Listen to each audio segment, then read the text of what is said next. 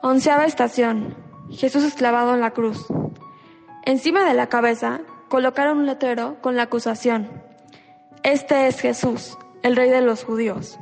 Crucificaron con él a dos bandidos, uno a la derecha y otro a la izquierda.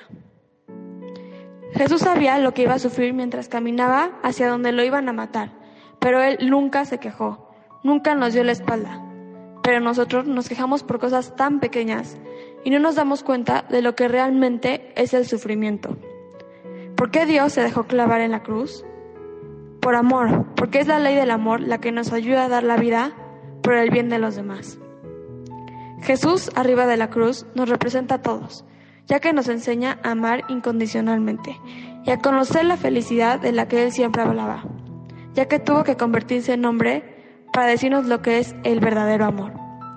Jesús perdonó a todos los que lo humillaron e incluso salvó al ladrón que fue crucificado a un lado suyo, porque Él aceptó que Jesús no se merecía esto.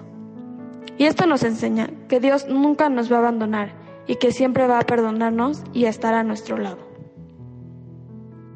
Te adoramos, oh Cristo, y te bendecimos, que por tu santa cruz redimiste al mundo.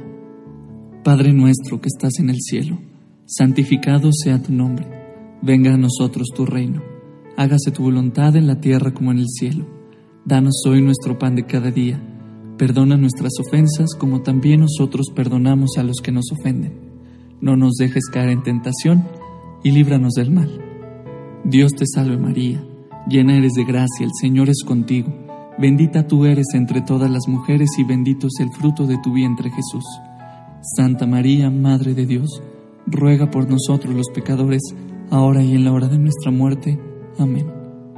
Gloria al Padre, al Hijo y al Espíritu Santo, como era en un principio, ahora y siempre, por los siglos de los siglos.